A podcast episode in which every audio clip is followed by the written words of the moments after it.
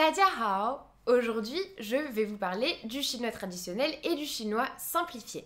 Mais avant de commencer, n'oubliez pas de vous abonner à ma chaîne YouTube en cliquant sur le bouton s'abonner juste en dessous de la vidéo pour recevoir toutes mes vidéos qui parlent de la Chine et du chinois. On commence tout de suite. Alors, quelle est la différence entre le chinois traditionnel et le chinois simplifié? Je vais essayer de vous expliquer ça aujourd'hui. Donc, évidemment, en Chine, la langue officielle est le mandarin, et donc le mandarin s'écrit en caractères. Dans ces caractères, il y a deux sous-catégories, si on peut dire, le chinois traditionnel et le chinois simplifié. Comme vous l'aurez compris, à la base, le chinois était donc écrit en traditionnel, donc euh, des caractères un peu plus complexes, et au fil des années, il a été simplifié pour permettre justement d'avoir des caractères qui étaient plus faciles à écrire avec moins de traits et qui étaient donc beaucoup plus simples à retenir. Donc la différence vraiment entre le chinois traditionnel et simplifié n'est pas très importante parce que il n'y a pas tous les caractères qui ont été simplifiés, seulement une partie, c'est-à-dire les caractères qui étaient assez complexes dès le départ.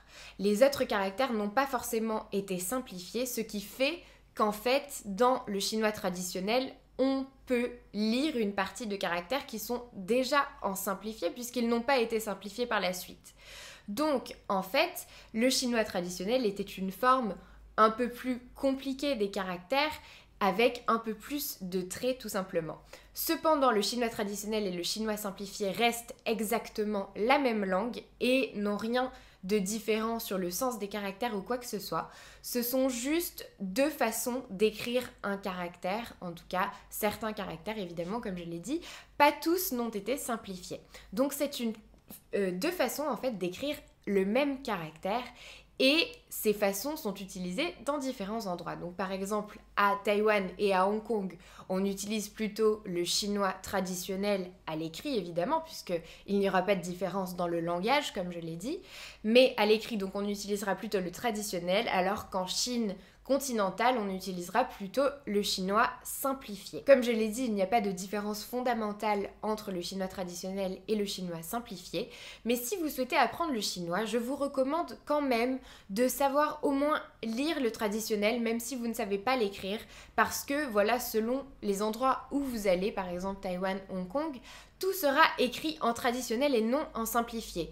Et si on apprend le, seulement le simplifié, on ne pourra pas lire le traditionnel, alors que si on apprend le traditionnel, on arrivera à déchiffrer le simplifié. Donc je vous recommande quand même de savoir au moins lire le traditionnel, même si après vous vous concentrez sur le simplifié pour l'écriture. Euh, ça, c'est un conseil que je vous donne parce que moi-même, on m'a fait travailler de cette façon et j'ai trouvé que ça avait porté ses fruits parce que désormais, je sais lire le traditionnel et bon, j'ai principalement appris à écrire en simplifié, mais là aussi, je peux très bien écrire un caractère traditionnel sans problème. C'est juste qu'il y aura plus de traits et que je ne l'ai pas forcément en tête dès le départ, mais si il est devant moi, bien sûr, je peux l'écrire sans problème. Mais l'important est de savoir le lire et quand je me suis rendue à Taïwan et à Hong Kong, c'est vrai que c'était pratique de comprendre donc le, le chinois traditionnel et de ne pas savoir lire que le simplifié puisque là, ça ne m'aurait pas du tout aider dans ces deux endroits.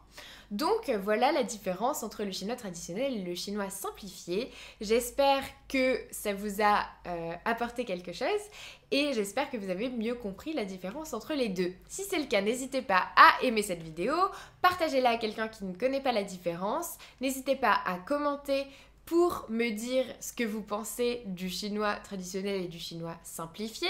N'hésitez pas aussi à vous abonner à ma chaîne YouTube pour recevoir toutes mes vidéos. Et n'oubliez pas d'aller chercher votre heure de formation gratuite en chinois dans la description de cette vidéo en cliquant sur le lien. Et moi je vous dis à bientôt pour une autre vidéo.